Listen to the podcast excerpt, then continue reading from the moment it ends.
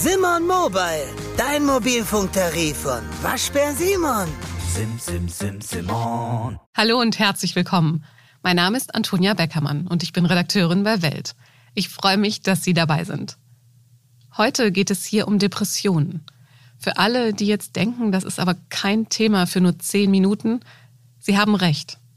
Über Depressionen können, wollen und werden wir sicher auch in mehreren Folgen von Aha sprechen.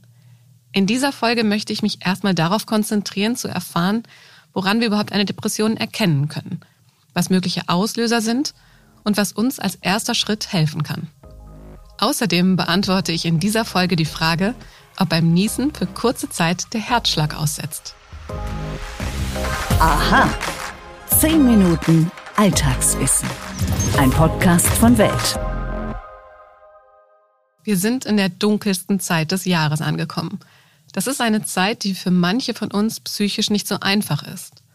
Wir fühlen uns deprimiert, frustriert, vielleicht sogar depressiv. Nicht umsonst gibt es den Begriff Winterdepression. In einer früheren Folge haben wir schon mal über den Herbstblues gesprochen. Ein Stimmungstief, das viele zu Beginn der kalten und dunkleren Jahreszeit antriebslos und müde macht. Jetzt müssen wir aber unbedingt aufpassen, dass wir das alles gut auseinanderhalten. Es ist wichtig zu unterscheiden, was ein Stimmungstief ist, was eine depressive Verstimmung und ab wann es sich wirklich um eine Depression handelt, die behandelt werden muss. Wie wir das selber merken können und was die ersten Schritte sind, wenn wir denken, es geht nicht mehr. Darüber spreche ich jetzt mit Professor Dr. Malek Baschbusch, geschäftsführender Oberarzt der Klinik für Psychiatrie an der Charité Berlin. Herr Baschbusch, woran merke ich denn, dass ich nicht nur einfach traurig oder lustlos bin, sondern wirklich mehr dahinter steckt? Ja, das ist eigentlich ein ganz fließender Übergang. Die Symptome sind die gleichen, nämlich eine niedergedrückte Stimmung, weniger Energie, weniger Antrieb, Schlafstörungen. Allerdings, wenn das Ganze viel intensiver ist als das, was man üblicherweise kennt und wenn es viel länger geht als äh, das, was man üblicherweise erwarten würde, dann spricht man eher von einer Depression als von einer depressiven Verstimmung. Und wenn man sich in die Kochbücher anschaut, der Diagnosestellung, dann heißt es, man muss an jedem Tag interessenlos und niedergedrückt sein und das für mindestens 14 Tage.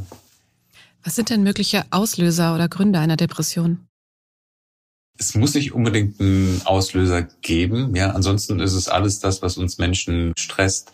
Das kann sein Stress in der Arbeitsumgebung. Das kann umgekehrt sein, dass man persönliche Konflikte hat. Das können traumatische Erlebnisse sein oder es können solche Dinge sein wie eine Pandemie. Wie kann ich denn jetzt einer Depression vorbeugen? Sie haben jetzt gerade schon gesagt, Stress, da könnte man natürlich rein theoretisch was gegen tun. Kann ich eine Depression vorbeugen oder geht das sowieso gar nicht? Ich glaube, wir alle, alle Menschen haben eine gewisse Neigung zur Depression. Ja, also ich glaube, man kann jeden Menschen depressiv machen. Umgekehrt tragen wir aber auch alle quasi Instrumente in uns, wie man gegen eine Depression vorgehen kann. Das sind solche Dinge, und wenn man da die Literatur anschaut, sind das solche Dinge wie ein soziales Netz, haben, sinnstiftend etwas zu tun, sportliche Aktivität. Das sind so Dinge, bei denen die Resilienzforscher sagen würden, das hilft, um Menschen resilient zu machen. Und genau das sind aber auch Dinge, die präventiv gegen Depressionen helfen. Was hilft denn den Betroffenen ganz konkret im Alltag? Wir hatten gerade ja schon das, das Thema der Resilienz und was hilft. Und da sind es dann wieder die gleichen Themen. Also wenn wir einmal so durch die psychotherapeutischen Interventionen gehen, was man mit depressiven Patienten macht, dann sind das solche Dinge wie das Aufdecken, dass Schwarz-Weiß-Denken nicht immer hilfreich ist. Das Aufdecken, dass man nicht in jeder Situation katastrophisieren muss. Das Aufdecken, dass nicht alles Negative auf einen bezogen ist. Und dann körperliche Aktivität, soziale Interaktionen und wenn die Erkrankung mittelschwer oder schwer ist, dann natürlich weitere Verfahren wie medikamentöse Behandlung. Was passiert denn genau im Gehirn bei einer Depression? Das ist so ein bisschen wie dieses Bild von den sieben blinden Männern und dem Elefanten, die alle so einen Teil vom Elefanten in den Händen haben und, und sich einander den Elefanten beschreiben. Der eine hat den Fuß und, und sagt, ich habe einen Baumstein, der andere hat einen Schwanz und sagt, ich habe ein Seil. Also das heißt, die eine Erklärung neurochemisch gibt es nicht. Ja, ich könnte Ihnen erzählen, dass das Ganze etwas mit Neurotransmittersystemen zu tun hat, Serotonin, Dopamin, Noradrenalin ist gestört. Ich könnte Ihnen erzählen, dass das Netzwerk im Gehirn gestört ist. Verschiedene ähm, Hirnregionen sind dysfunktional miteinander verbunden. Oder eine weitere Variante der Erklärung wäre, innerhalb von Zellen gibt es bestimmte Kaskaden, die dysfunktional sind, sodass am Ende weniger Nervenwachstumsfaktoren ausgeschüttet werden. Das heißt, die eine Erklärung gibt es nicht, aber es gibt verschiedene Sichten auf das Phänomen der Depression. Sind Depressionen denn grundsätzlich heilbar? Ich habe so ein bisschen Schwierigkeiten mit dem Begriff der Heilung, weil das bedeutet, dass es nie wieder auftritt. Und wenn wir alle eine gewisse Vulnerabilität in uns tragen, dann kann natürlich eine Depression immer wieder auftreten. Das heißt, Depressionen sind gut behandelbar. Ja, da gibt es ganz, ganz viele verschiedene Möglichkeiten, äh, wie man ähm, Depressionen behandeln kann. Aber die gute Nachricht ist wirklich, Depressionen sind behandelbar. Und ob man dann am Ende dem Ganzen das Label der Heilung gibt oder nicht, das ist, glaube ich, nachrangig. Was ist denn jetzt der erste Schritt, wenn ich merke, es geht nicht mehr? Gehe ich dann erstmal zu meinem Hausarzt oder was tue ich? Ja, der erste Schritt ist häufig der schwierigste Schritt, weil man eigentlich nicht so recht weiß, wo geht man hin. Man ist unsicher, ob man an einer Depression leidet oder nicht. Aber wirklich eine, eine gute Anlaufstelle sind die Hausärzte. Ja, das ist in unserem System, Gesundheitssystem, ist es das der Ort, ähm, wo man am schnellsten eine Unterstützung und Hilfe gibt und wo so Screenings durchgeführt werden. Und die Hausärzte können dann relativ rasch sehen, das ist eine depressive Verstimmung ohne Krankheitswert oder da gibt es Hinweise auf eine ähm, Depression und dann wird man an einen Facharzt, Fachärztin weiter verwiesen und da kann eine ausführliche Diagnostik erfolgen. Viele tun sich ja schwer damit, jetzt mit ihrer Krankheit offen umzugehen. Was geben Sie denn Ihren Patienten für Ratschläge? Das ist manchmal aus gutem Grunde und manchmal aus weniger guten Grunde, aber das ist absolut legitim. Also man muss nicht direkt am ersten Tag seinem Arbeitgeber auf die Nase binden, dass man an einer Depression leidet. Umgekehrt kann das ganz, ganz hilfreich sein. deswegen sehen wir unsere Rolle und wir bedeutet, das sind wir Ärzte, das sind Psychologen, das sind Sozialarbeiter in der Beratung bei welchen Patienten, zu welchem Zeitpunkt es ist hilfreich ist, mit einer Depression offen umzugehen. Meistens, in der Regel, fast immer ist es so, dass man zumindest im familiären Umfeld relativ offen damit umgehen sollte und dass es hilfreich ist und dass man eher Unterstützung bekommt und auch Verständnis bekommt. Vielen Dank, Herr Basbusch. Gerne.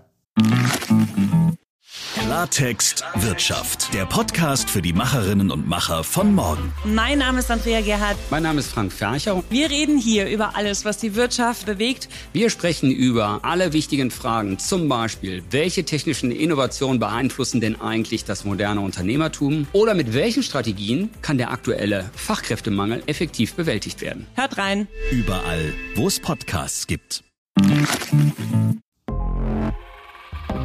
Stimmt das wirklich? Mythos oder Wahrheit? Es kribbelt in der Nase. Man holt tief Luft. Irgendwie spannt sich alles an, die Augen gehen zu und dann. So weit, so nervig. Vor allem, wenn man nicht mehr aufhören kann zu niesen. Aber die Frage, die sich tatsächlich viele stellen und die wir hier beantworten wollen, ist, setzt beim Niesen auch das Herz kurz aus? Kurze und klare Antwort, nein, es schlägt weiter. Und um zu verstehen, warum an diesem Mythos nichts dran ist, hilft es vielleicht kurz zu erklären, was Niesen eigentlich ist. Niesen funktioniert sehr vereinfacht beschrieben so. Nervenzellen in der Nasenschleimhaut empfangen irgendeinen Reiz. Durch Pollen, Katzenhaare oder ähnliches. Die Nerven leiten diese Reizinformationen dann ans Gehirn weiter. Und von dort gehen verschiedene Kommandos raus.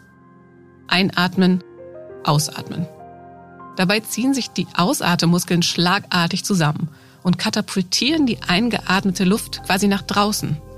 Das sind tatsächlich Geschwindigkeiten von 160 kmh.